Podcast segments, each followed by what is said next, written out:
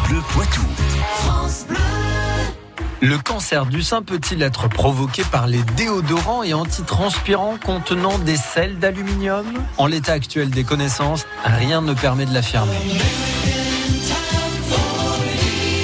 La rumeur vient de plusieurs études réalisées dans les années 2000, des études qui mettaient en avant la dangerosité des sels d'aluminium pour la santé. Sauf que l'Institut national du cancer émet des réserves quant à la réalisation de ces études et pointe du doigt leur manque de rigueur scientifique.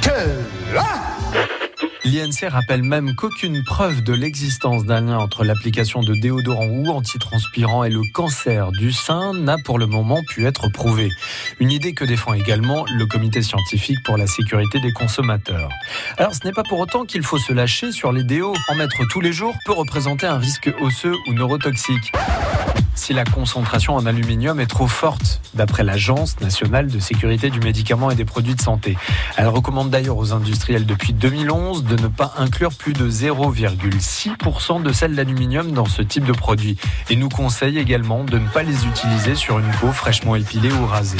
Alors du coup, pourquoi ne pas, par principe de précaution, ne plus utiliser les produits contenant des sels d'aluminium, mais aussi du parabène et autres perturbateurs endocriniens suspectés de jouer un rôle dans l'apparition de cancers dépendant de l'activité d'une hormone comme le cancer du sein ou celui de la prostate chez les hommes. Enfin, pensez dépistage. Palpation annuelle des seins par votre médecin et ce dès l'âge de 25 ans. Ça reste le meilleur moyen d'une prise en charge rapide et efficace.